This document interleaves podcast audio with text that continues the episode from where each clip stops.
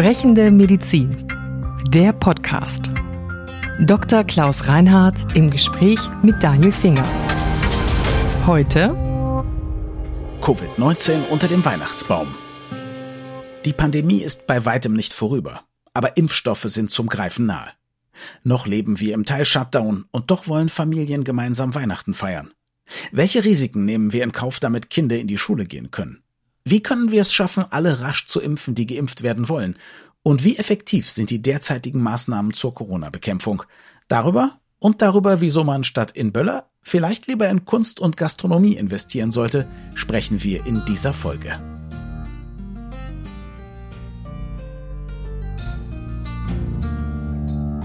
Also ich weiß nicht, ob wir den Schlager in der Weihnachtsbäckerei dieses Jahr singen können. Wenn dann auf jeden Fall nur mit Abstand und Masken und Belüftung.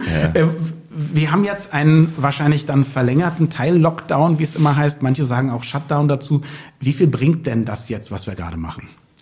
Ja, das weiß ja keiner richtig. Wenn man das vorher genau wüsste, wäre es ja wunderbar. Dann könnte man sagen, wie so ein Schieberegler ne, hier an ihrem Mischpult. Ja. Das fahre ich ein bisschen rauf, das fahre ich ein bisschen ja. runter, dann kommt das Ergebnis dabei raus.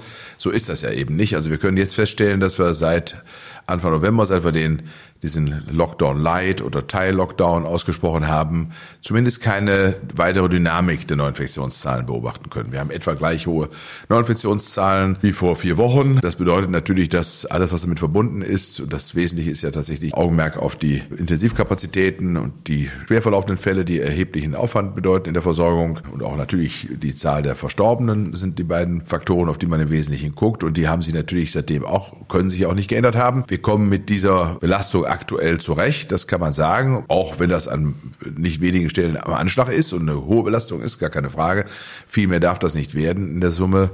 Und insofern ja, ist es nicht so ganz einfach zu entscheiden. Und die jetzige Entscheidung, dass man da weitestgehend bei bleibt, ist wahrscheinlich angesichts der Tatsache, dass man doch festhalten muss, das wirksamste Mittel ist eine Reduktion der Kontakte richtig. Jetzt gibt es Leute, die sagen, ja, aber so schlimm ist es noch gar nicht. Unsere Intensivstationen sind noch nicht überlastet, aber das ist ja unter anderem, weil wir diesen Teil Lockdown haben. Ne? Erstens das und zweitens äh, ist es ja auch nicht ganz richtig. Es gibt ja durchaus Situationen in manchen Krankenhäusern, in denen die Intensivstationen voll sind. Mhm und die Belastung nicht mehr größer werden darf. Das ist nicht einheitlich. In der Summe, statistisch, ist da noch Luft. Ja, aber das sind eben dann doch, Papier ist geduldig, einfach Zahlen. In der Realität sieht das dann eben leider doch häufig auch anders aus.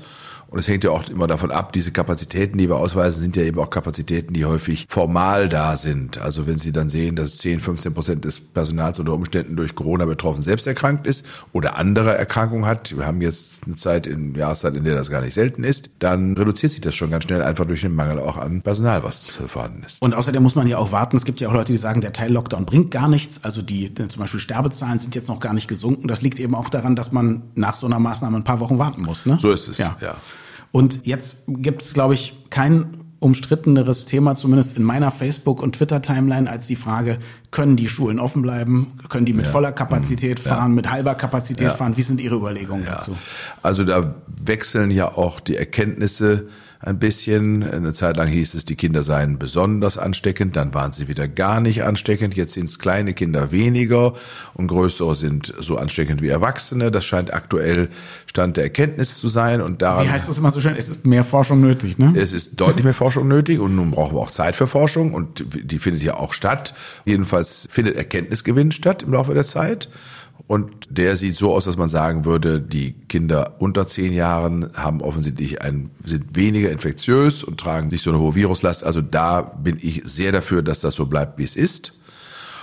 Und bei den größeren Kindern wird es jetzt durch Maskenpflicht, die generell da sein soll, versucht aufrechtzuerhalten. Kann man natürlich auch darüber nachdenken, was gibt es für Lüftungskonzepte und gibt es die Möglichkeit, Klassen zu teilen. Das ist aber auch wieder nicht einfach, weil dann diejenigen, die dann zu Hause bleiben, natürlich unter Umständen die Eltern beeinträchtigen, die bisher davon ausgehen konnten, dass die Kinder eben den Vormittag über zumindest dann in der Schule sind. Wer also berufstätig ist, der muss sich dann entsprechend einrichten oder umstellen. Das wiederum zieht sich hinein bis in den Arbeitsplatz.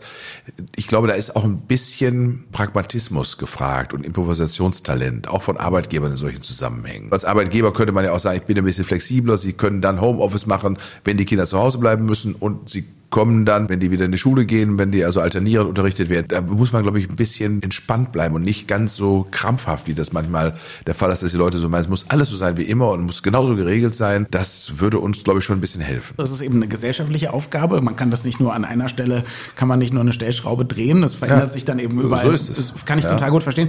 Trotzdem gab es ja ganz oft auch so Argumentationen, die im Prinzip hießen, naja, in der Schule ist ja die Ansteckungsgefahr gar nicht besonders groß. Jetzt habe ich eine äh, Grafik gesehen von der äh, SPD Nordrhein-Westfalen, wo es nur um die Erkrankung der Lehrer ging und Lehrerinnen. Und die war doppelt so hoch wie unter einer vergleichbaren Normalbevölkerung. Also dann, das wäre ja schon ein Zeichen dafür, äh, dass da ein bisschen mehr passiert. Ich glaube, in Nordrhein-Westfalen sind, sind, glaube ich, fünf Prozent der Schulen äh, vorübergehend geschlossen mhm. gewesen. 95 Prozent waren aber auf. Mhm ist auch eine Zahl. Also, ähm, ne, also insofern, die Absolutzahlen sind das eine, mhm. die Relationen sind das andere mhm. und es ist keine einfache Entscheidung und ich glaube, dass es natürlich rein theoretisch mit einem größeren Risiko verbunden ist, ja, aber ich glaube, dass wir auch lernen müssen, in dem Kontext von Corona auch Verhältnisse herzustellen. Und ich finde, der Grund, Schule aufrechtzuerhalten, damit Kinder möglichst einen halbwegs vernünftig geregelten Schulalltag erleben, was lernen, auch miteinander lernen und mit dem Lehrer zusammen lernen, das finde ich einen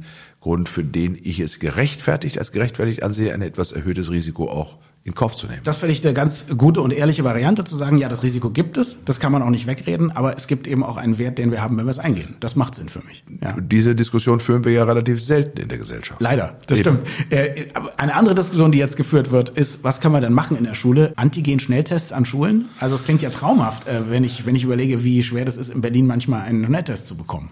Ja, also ich wundere mich, dass es so schwer ist hier. Ich äh, hätte noch 20 im Gepäck von äh, letzter Woche. Ich nehme ein paar. die sind schon vergeben, okay. aber, nein, aber ich kann es ja noch mal versuchen. Nein, also die sind, glaube ich, äh, nicht so schwer herzustellen. Und sie sind natürlich gefragt. Aktuell ist gar keine Frage. Wir wissen ja, dass sie unterschiedliche Qualität haben. Es gibt aktuell dazu laufende Untersuchungen, auch hier an der Charité. Jetzt sind wir mal, wir tun jetzt einfach mal so hypothetisch. Es gibt einen Antigen-Schnelltest, der valide ist und der ein ausreichend hohes Maß an Sensitivität und auch Spezifität hat, um damit arbeiten zu können. Dann finde ich, ist das ein gutes Instrument. Das betone ich ja schon seit einigen Wochen.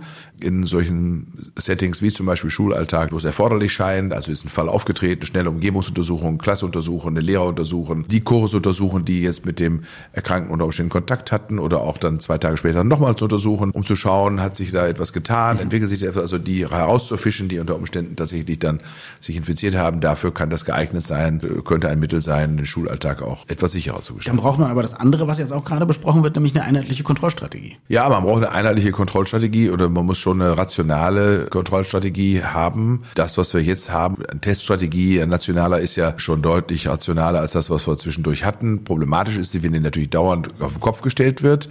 Natürlich muss sie sich wandeln, weil mit der sich verändernden Inzidenz in der Bevölkerung die Herausforderungen auch neue und andere werden. Das ist, muss man aber natürlich dann sehr umfänglich und auch sehr plausibel erklären, warum das jetzt anders gehandhabt wird als vorher. Äh, zwischendurch hat es dann aber nochmal, ich sag mal, am Ende der Ferienzeit ein bisschen auch profilneurotische äh, Teststrategien gegeben, einzelner Landesministerpräsidenten, die ich jetzt hier nicht alle nennen will, aber wir kennen sie äh, alle. So, die den meisten bekannt sind, wo es einfach auch darum geht, äh, sich als Macher im Rahmen einer politischen Auseinandersetzung zu etablieren, die gar nichts mit Corona zu tun hat, befördert auch nicht die Grundakzeptanz von Bevölkerung und das Vertrauen. Wir haben vor wenigen Wochen über Impfstoffe gesprochen, nicht nur für Corona, sondern generell, aber jetzt auf einmal haben wir zwei Impfstoffe, die im Prinzip fertig sind. Einer, der von AstraZeneca auch äh, angekündigt wurde. Das ist aber noch keine Lösung für die Weihnachtszeit, ne? Nein, also so schnell gewinnt man ja keinen Impfschutz und dass wir in den nächsten vier Wochen es schaffen sollten, so viele Menschen zu impfen, dass wir sagen könnten, wir können mal im Hinblick auf die weitere Verbreitung und die Infektionsdynamik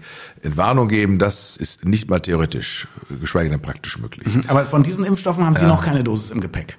Von denen habe ich noch keine Dosis im Gepäck. Er ist ja noch nicht zugelassen und insofern nicht erhältlich. Aber es. Aber jetzt würde man denken, der Ärztekammerpräsident, ne, da naja, kommt schon ran. Also äh, ich glaube es nicht. Ich glaube, ich glaube, ich müsste den Minister mal fragen, ob ich, okay. ob der dran kommt.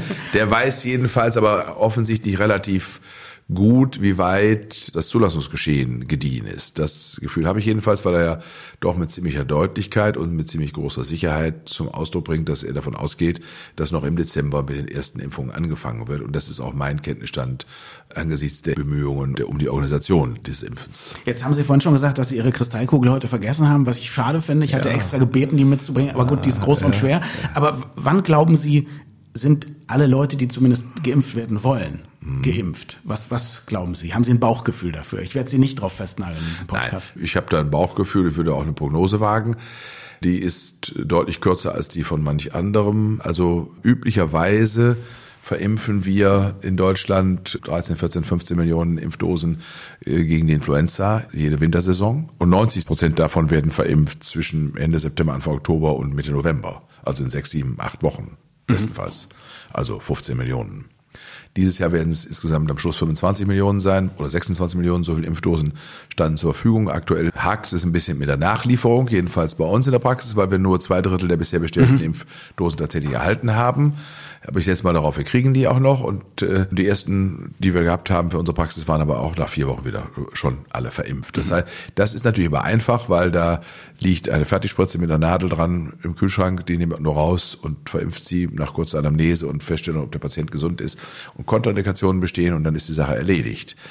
Für den Impfstoff gegen dieses Coronavirus ist es offensichtlich so, dass der jedenfalls die beiden bisher am weitesten fortgeschrittenen Impfstoffe bei minus 70 Grad gelagert und transportiert werden müssen.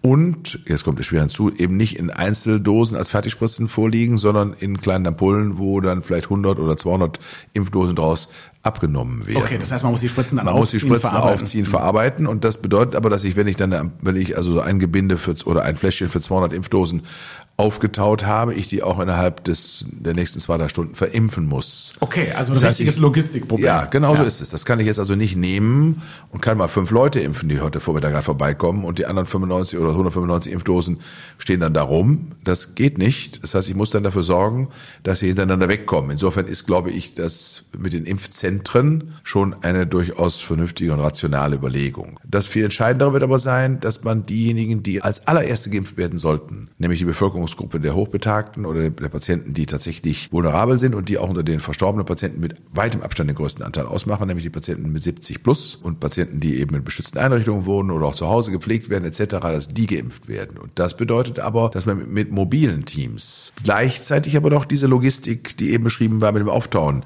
voneinander kriegen muss. Das heißt also, ich müsste im Prinzip mit einem Team von Hausärzten und Helferinnen sagen, ich habe die beiden Heime X und Y, da sind insgesamt 200 oder 300 oder 400 zu impfende Patienten drin. Jetzt muss ich abfragen, wer möchte geimpft werden? Das ist ja eine freiwillige Impfung. Dann sagen wir wegen 80 Prozent denen sagen ja, also sind das wegen 350. Und dann muss ich sagen, die muss ich dann dem Laufe von einem Tag dann auch tatsächlich geimpft haben und dazu muss ich dann die Impfdosen auch zur Verfügung haben.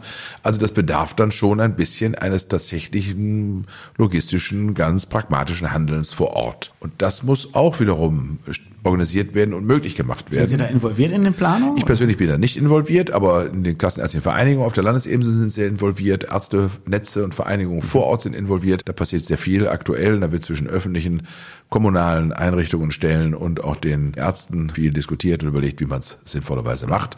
Da setze ich schon darauf, dass wir in Deutschland eigentlich über einen relativ guten Organisationsgrad verfügen. Das hoffe ich auch. Wir müssen äh, das noch machen. Ich glaube, wir können das schon, ja. ja. Aber, aber tun müssen wir es. Jetzt habe ich gelesen, die Impfstoffe haben eine Wirksamkeit, wird ja immer gesagt, von mehr als 95 Prozent.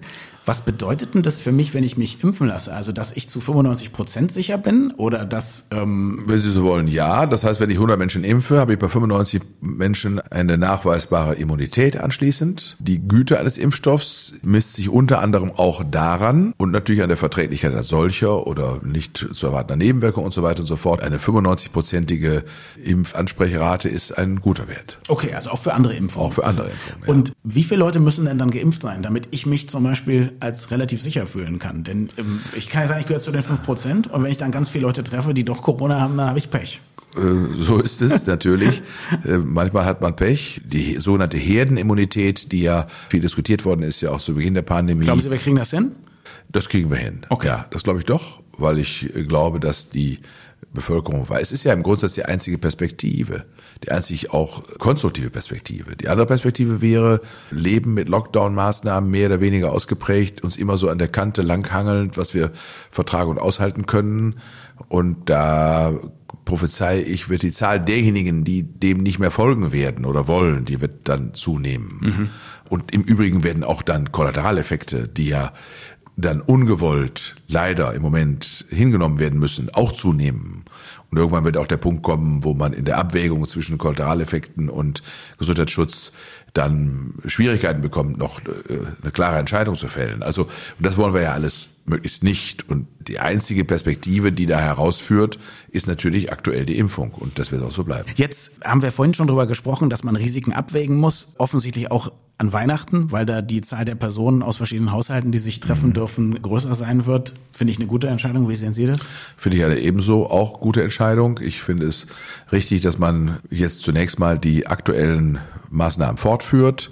Die werden auch weiter ihre Wirkung tun, vielleicht auch mit ein bisschen Glück sogar dafür, dass wir einen leichten Rückgang dann doch beobachten können, noch in den nächsten Wochen, wird sich zeigen, ist jetzt äh, in meiner optimistischen Grundhaltung vielleicht auch Wunschdenken, aber wir werden es beobachten können und uns dann darüber unterhalten. Es ist ja auch angeregt, dass man die Schulferien vielleicht einige Tage vorbeginnen lässt, dass sich Familien oder auch Einzelpersonen eben vor Weihnachten dann in eine freiwillige Isolation begeben, also die Kontakte nochmal freiwillig aus sich heraus reduzieren, auf Null fahren oder auf das absolut nötigste Maß um dann sozusagen auch nochmal so einen kleinen Bremseffekt vor Weihnachten zu haben und dass man dann während der Feiertage jedenfalls in etwas größeren Zahlen als nur mit fünf Menschen zusammenkommen kann und auch nicht nur aus zwei Haushalten, damit die Menschen nicht an diesem Fest, was ja dann doch emotional nochmal besonders aufgeladen ist, Klar. alleine sind und sozial isoliert sind und das, glaube ich, äh, ist richtig und gut so. Jetzt gibt es noch was anderes, wo ich mich die ganze Zeit frage, wieso ist das so? Es gibt einen Appell auf das Silvesterfeuerwerk zu verzichten und jetzt abgesehen von Geld- und Umweltschäden und so weiter und armen Haustieren, warum ist das in der jetzigen Zeit so? Ist da die Angst, dass die Leute zu, zu nah zusammenstehen beim Abfeuern der Raketen oder dass die Krankenhäuser überlastet werden, wenn die Leute mit den glaube, Fingern ist, kommen? Ich glaube, dass es sich im Wesentlichen um die Überlastung der Krankenhäuser handelte.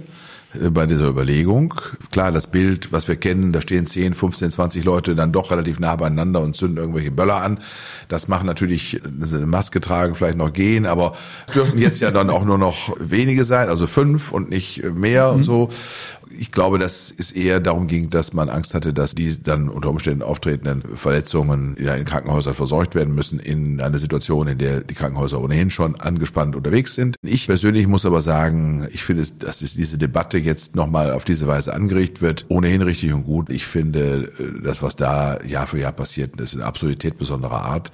Ich finde, dass einer Spaß hat zum Jahreswechsel, wenn alles gut und schön ist, dass ein Feuerwerk stattfindet, ist in Ordnung. Die kann man ja auch öffentlich veranstalten. Das können, kann dann die Stadt tun oder wer auch immer sich dazu berufen fühlt, auf vielleicht jeder Stadtteil eins hat. Da können sich alle mit einem Glas Sekt vor die Tür stellen und können sich ein schönes Feuerwerk, was man gemeinsam miteinander äh, sich anschauen kann, äh, irgendwie genießen und dann ist es gut. Aber dass man, wenn man am 1. Januar morgens so durch die Straßen fährt in Wohngebieten, was da also dann auf der Straße rumliegt an Material, das ist ja dann doch schon äh, bemerkenswert. Das ist ja auch in den letzten 20, 30, 40 Jahren eher nochmal deutlich mehr geworden, würde ich sagen, als vielleicht ganz früher mal. Und ich finde, schon aus all diesen Überlegungen, dass das unsinnig ist und den Faktoren, die Sie vorher genannt haben, von Haustieren bis Umwelt, da muss ich ehrlich sagen, das gehört eigentlich abgeschafft. Und ich habe eine Zeit lang ähm, sehr weit oben gewohnt in Kreuzberg mit Blick über große Teile Kreuzberg mhm. und Neukölln. Da wurde schon auch das Bruttoinlandsprodukt äh, eines Kleinstaates verballert. So, also, also ich finde, ja, und ich finde, man könnte doch jetzt mal sagen, es gibt viele Menschen, die sind äh, von Corona wirtschaftlich erheblich betroffen. Äh, von Künstlern bis Kulturschaffenden. Spenden bis, statt Böllern. So ist es. Was ist ich, was einer dafür durchschnittlich ausgibt in seinem Budget? Warum nicht auf ein gemeinsames großes Konto bei der Bundesbank oder wo auch immer? Und dann kann es verwandt werden für diejenigen, die unter Corona in besondere Form Oder individuell dem Künstler ja. oder Restaurant seiner Wahl. Das finde ich auch eine da, schöne Idee. Auch, da, auch das kann man tun, selbstverständlich. Man kann auch die 50 Euro in, in den Umschlag stecken und geht zu seinem Lieblingsgastronomen und sagt, pass mal auf, sonst haben wir bei dieser Abend Silvester gefeiert oder sind irgendwann am 1. oder 2.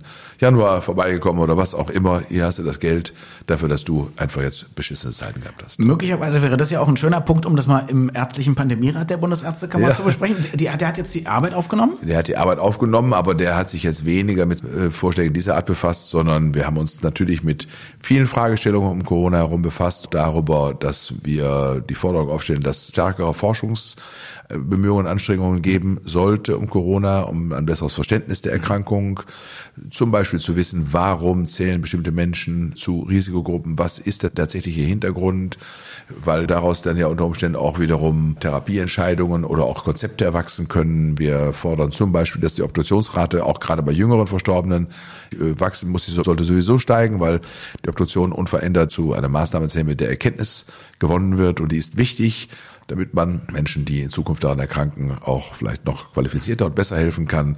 Das ist ein großes Thema, auch nochmal darüber nachzudenken, eben was können Teststrategien sein, wie bewertet man Schnelltests, was kann man tun, um die Antigen-Schnelltests nochmal besser zu validieren und sich nicht nur auf Herstellerangaben verlassen zu müssen. Was kann man tun, noch zusätzlich über das, was aktuell getan wird, im Hinblick auf Schutzkonzepte im Bereich von beschützten Einrichtungen. Das sind alles Themen, mit denen wir uns dort auseinandersetzen und befassen. Und ich glaube, das sind wichtige Themen und diese beziehen sich dann eben tatsächlich mehr auf die ärztlich-wissenschaftlichen und die ärztlichen Versorgungsaspekte rund um Corona. Alles andere, was sozusagen politische Entscheidungen sind, sind Entscheidungen, die müssen von der Politik getroffen werden. Und auch da haben wir die Anregung gegeben, es sollte auch auf der politischen Ebene ein beratendes Gremium im Sinne eines Pandemierates geben, in dem dann eben aber nicht nur ärztliche und wissenschaftlich-medizinische Disziplinen vertreten sind, sondern in dem dann zum Beispiel Volkswirte, Ethiker, Theologen, Juristen, Epidemiologen, Hygieniker, also Menschen aus unterschiedlichsten Bereichen, bei denen man dann das Expertenwissen, was dort versammelt ist,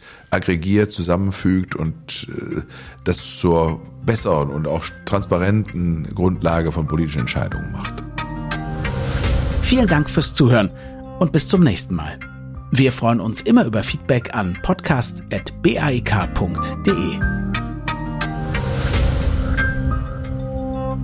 Sprechende Medizin. Eine Produktion von Men in Text.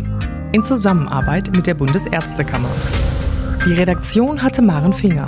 Unsere Musik stammt von Klaas Oehler. Wir freuen uns über Feedback an podcast.baek.de.